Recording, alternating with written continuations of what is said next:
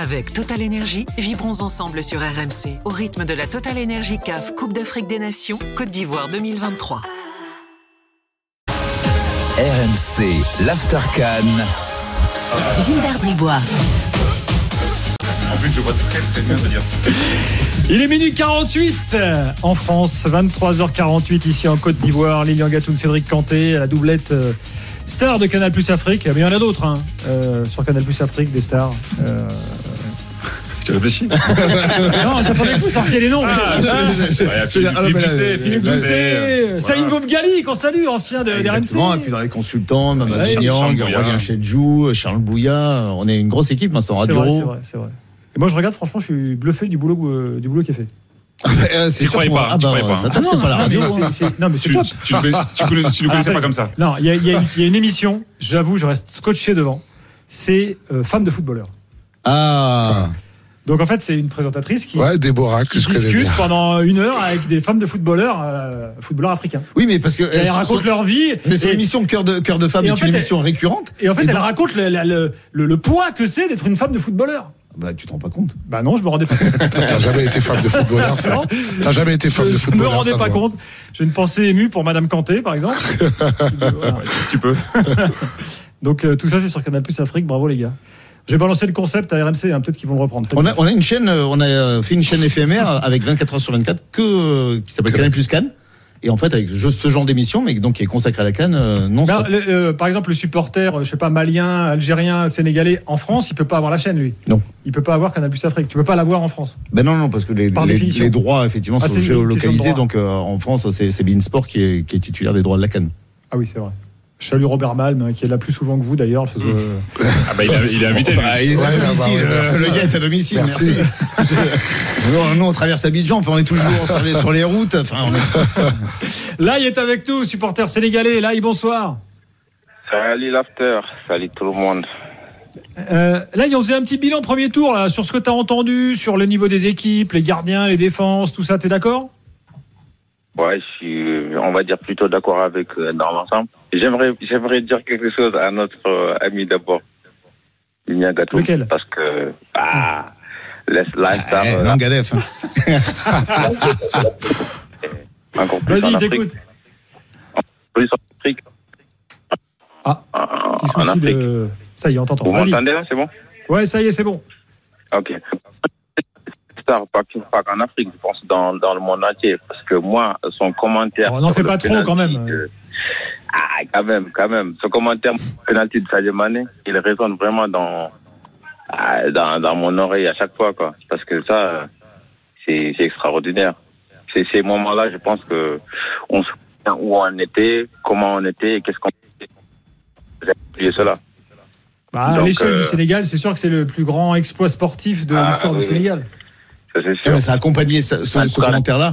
Oui, ça, ça a accompagné en fait, Ça. toute une génération. C'est-à-dire que j'avais déjà fait la, la finale perdue de 2019 en, en Égypte. Donc là, quand on ça. arrive à cette séance de, de tir au but, on est dans une dramaturgie où, pareil, je me dis, c'est pas possible que l'Égypte, sans jamais jouer au football, Carlos Queiroz, Ouais. que, que j'ai connu au Real Madrid, que je n'aime pas, d'ailleurs, comme les supporters du Real Madrid, a priori, me Ouais. dit, il joue pas du tout au football. C'est, c'est, c'est, voilà, c'est, une- c'est une parodie. Donc je me dis, c'est pas possible qu'il soit champion d'Afrique avec ça.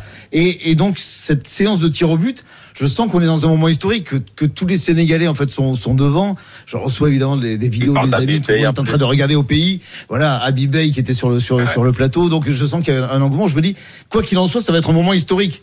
Donc c'est le moment où il va falloir être euh, à la hauteur et, et ça part, ça part, ça part. J'adore euh, Edouard Mendy, j'adore Sadio Mané. Doudou On est, Mendy. on est proche, donc euh, donc euh, voilà, Doudou Mendy euh, et, également et, et à un moment. euh, effectivement, tranquille, on il n'y a pas Canal dans- Plus Afrique en Égypte, de toute façon. de- Ben, ben, la raison Ouais, pour ouais. Il s'est lâché, il s'est lâché, du coup. Il faut savoir à qui on parle, hein. Enfin, c'est- c'est sûr. Donc voilà, je ne, je ne retournerai pas en Égypte. Bon, là, et maintenant, sur le bilan premier tour, là, est-ce que tu es d'accord avec ce qu'on a dit? Ouais, je suis plutôt d'accord avec euh, ce que vous disiez par rapport au premier tour. Mais après, il y a eu beaucoup de buts aussi en, en, en fin de match, on va dire, parce que les défenses étaient fatiguées. Mais Beaucoup de buts dans les Mais- premiers quarts d'heure et dans les derniers quarts d'heure. Et dans les derniers, c'est ça. Et moi, j'ai j'ai envie de dire à, à Monsieur Roten que, ah, tu sais, la Bundesliga, il y a beaucoup de buts, hein, mais ça veut pas dire qu'ils n'ont pas de défenseurs. C'est juste parce qu'ils jouent au football. Ah, moi, moi, moi, contre l'Algérie qui se crée 4-5 occasions nettes comme ça. euh, contre normalement euh, ils ont pas, ils ont, ils doivent pas avoir 4-5 occasions nettes comme ça. En plus ils sortent sur les sorties de balles qu'ils font. C'est pas c'est pas des gens qui restent derrière et qui font que défendre quoi. Euh, Donc quand je vois le Cap Vert pareil, le football, et Guinée équatoriale c'est pareil. Voilà, il y en a, on Donc, a, euh, on a un problème de téléphone. Bon, je je sais pas où tu es exactement. Je sais pas si tu es à Dakar ou, euh, ou en France, mais malheureusement, il y a. Non, je suis en France. Genre- Bon, bah, je sais pas, ça coupe. Je suis désolé. Euh, bon, on va, soit on rétablit une liaison, euh, soit on se rappelle un autre jour. Euh, je te remercie en tout cas. Parlons du Mali. Parce que. Premier du groupe. est-ce- est-ce que. Oui, premier du groupe, mais est-ce que le dernier match t'a. Le dernier match ne t'a sans doute pas, euh, comment dirais-je, rassuré pour la suite, non? Alors, je vais être honnête, euh, il n'y a aucun match qui m'a rassuré euh, Ouais. pour la suite. J'ai l'habitude de les voir jouer, euh, été très proche de l'équipe à un moment. Je connais chaque joueur, je connais, euh, enfin, je sais ce dont ils sont capables. Je les ai pas trop reconnus. Alors en seconde période face à l'Afrique du Sud, euh, oui, par euh, bribes face à la Tunisie, euh, face à la Namibie, il y a eu beaucoup de changements, il y a eu un changement de système, mais j'étais vraiment pas, euh, non, ça m'a pas rassuré. Et, et je suis plutôt content parce que j'ai vu l'interview du coach Eric Schell après le match et il était, on était, voilà, exactement sur la même longueur d'onde. Donc prendre conscience d'un problème, c'est déjà commencer à le résoudre. Donc c'est plutôt pas mal. Est-ce que, euh, parce que tu parlais des équipes de jeunes, le Mali est très performant chez les jeunes. Ils ont été en finale de Coupe du Monde du Vin, si je dis pas de bêtises, il y a, il y a quelques temps. Tout à fait. Euh, Aujourd'hui, tu as, une base de l'équipe qui est basée sur des jeunes euh, qui sont là depuis longtemps? Ah oui, ils ont joué, c'est, je vais pas dire toute la même génération, mais ils se connaissent depuis, euh, depuis qu'ils ont 15 ans. Ils étaient souvent dans les mêmes académies. Ils ont, ils ont gagné des, des choses ensemble. Donc il y a une, euh, voilà, une entente parfois presque trop cordiale euh, entre eux, euh, mais ça, ça participe, euh, voilà, à la complémentarité, à, à l'ambiance générale. Beaucoup de, de qualités évidemment individuelles avec des, des joueurs qui jouent régulièrement dans leur club titulaire euh, cette année. C'était pas forcément le, le cas sur les autres éditions de la Cannes. Pour toi, pour toi, ils sont venus pour, euh, pour toi, ils sont venus pour gagner ou pour apprendre en vrai? Ou alors il y a, Je il y a- pense il y a un- enfin, je pense par rapport à tout ce que tu étais en train de décrire justement. Je pense que par rapport à certaines euh, grosses écuries, même si certaines sont parties, je parle euh, Sénégal, Maroc, il y a, il y a moins de certitude. Il y a moins ce très très haut niveau euh, chez certains joueurs. Ouais. Un déficit d'expérience. Et puis il y a ces deux dernières éditions où, où on se fait sortir en huitième. Ouais, Il faut quand même solder euh, ces deux échecs. Donc ouais.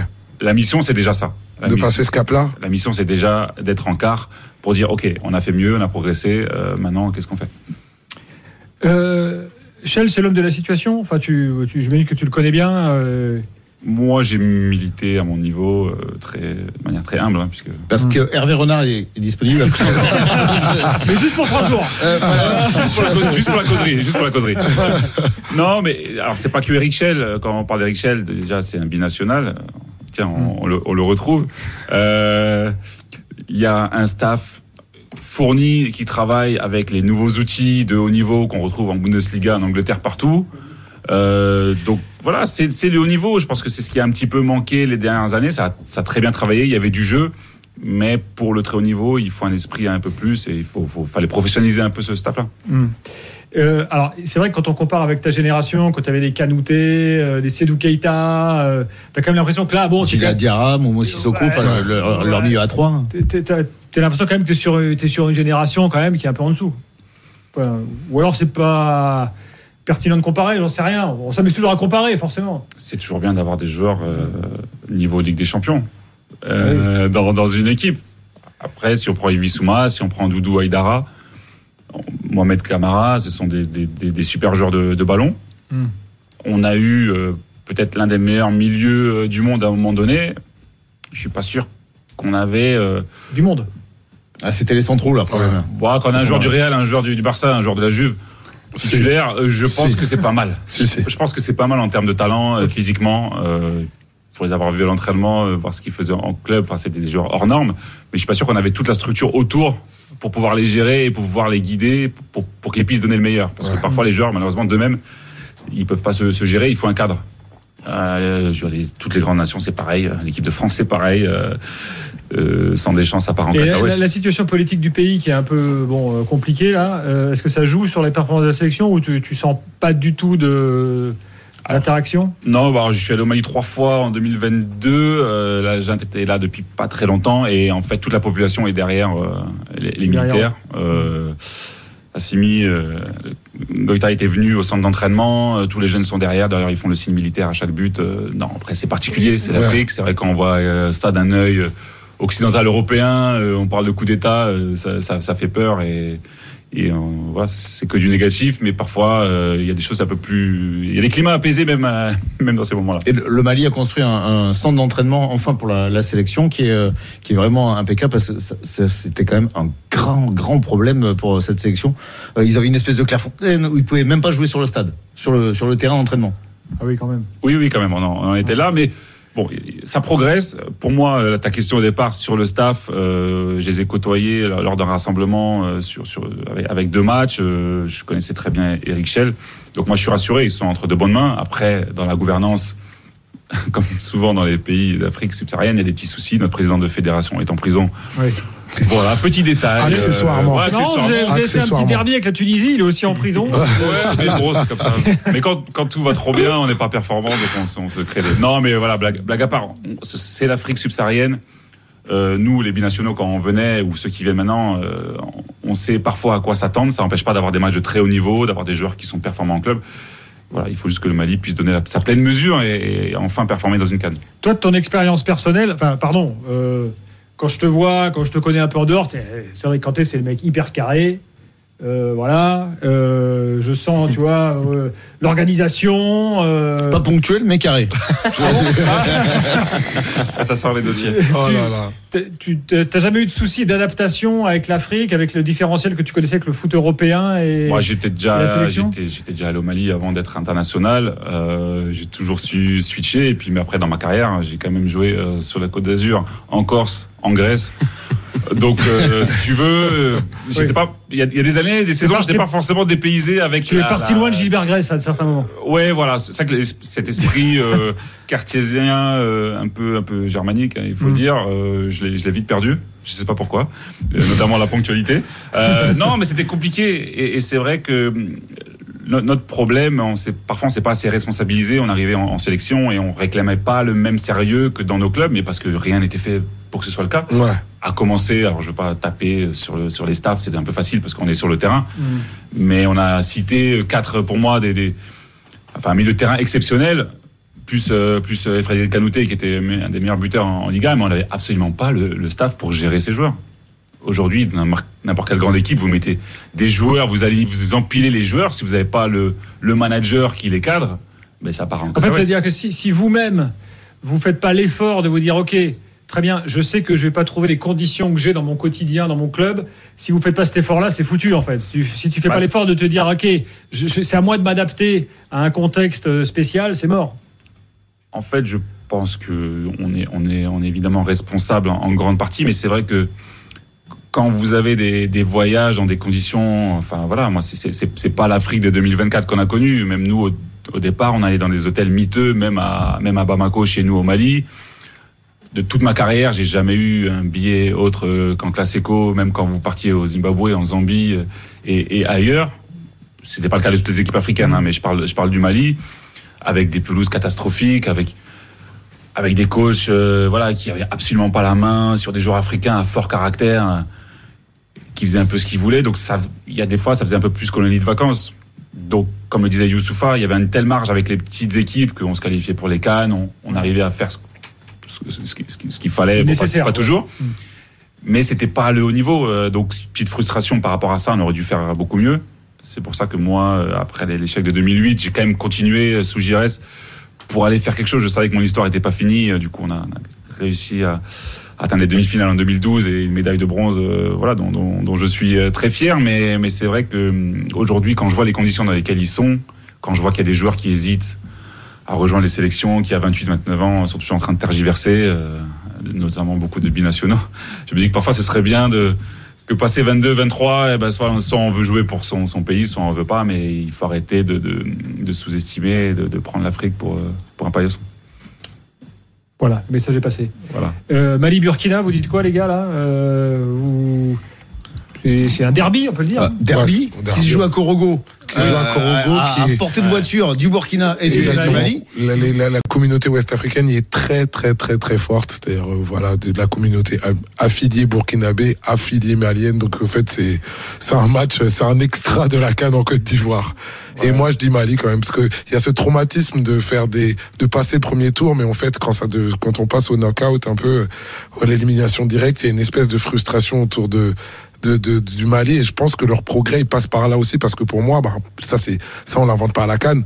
Il y a deux il y a deux compétitions. La compétition des groupes et après la compétition des matchs à élimination directe. Et au fait ça sur ça on a envie de voir le Mali briller. Ouais, on, on va se poser la question dans quelques instants. Est-ce que finalement maintenant on repart à zéro? T'écoutes les Ivoiriens dans la rue là, ils repartent à zéro. Euh, C'est pour ça qu'ils ont oublié euh, tu vois, tout ce qui s'est passé avant. Les Camerounais, pareil. Euh, par exemple, je prends des Ouais. comme ça, mais Ouais, ouais. c'est- assez étonnant. Non mais t'étais dehors, enfin t'étais dehors, enfin t'es t'es ressuscité, enfin c'est c'est génial. T'as plus rien à perdre. Non mais je veux Bah dire, oui. c'est l'énergie. Ah bah, tu crois en la Bible T'as plus après. rien à perdre. Enfin, je, je veux dire, tu dis c'est un miracle déjà qu'on soit là. C'est vrai. Enfin je veux dire, euh, si le but de la Zambie, si le tir de la Zambie dans les dernières minutes, il est sous la transversale, c'est fini, c'est finito. Donc clair. donc t'es là maintenant, t'as plus rien à perdre. Oui, tu peux tu peux croire que tu tu vas au bout. Je, je l'espère d'ailleurs. tu- On tu continue le débat tout de suite dans l'Aftercan. À tout de suite. Avec Total Énergie, vibrons ensemble sur RMC au rythme de la Total Énergie CAF Coupe d'Afrique des Nations Côte d'Ivoire 2023.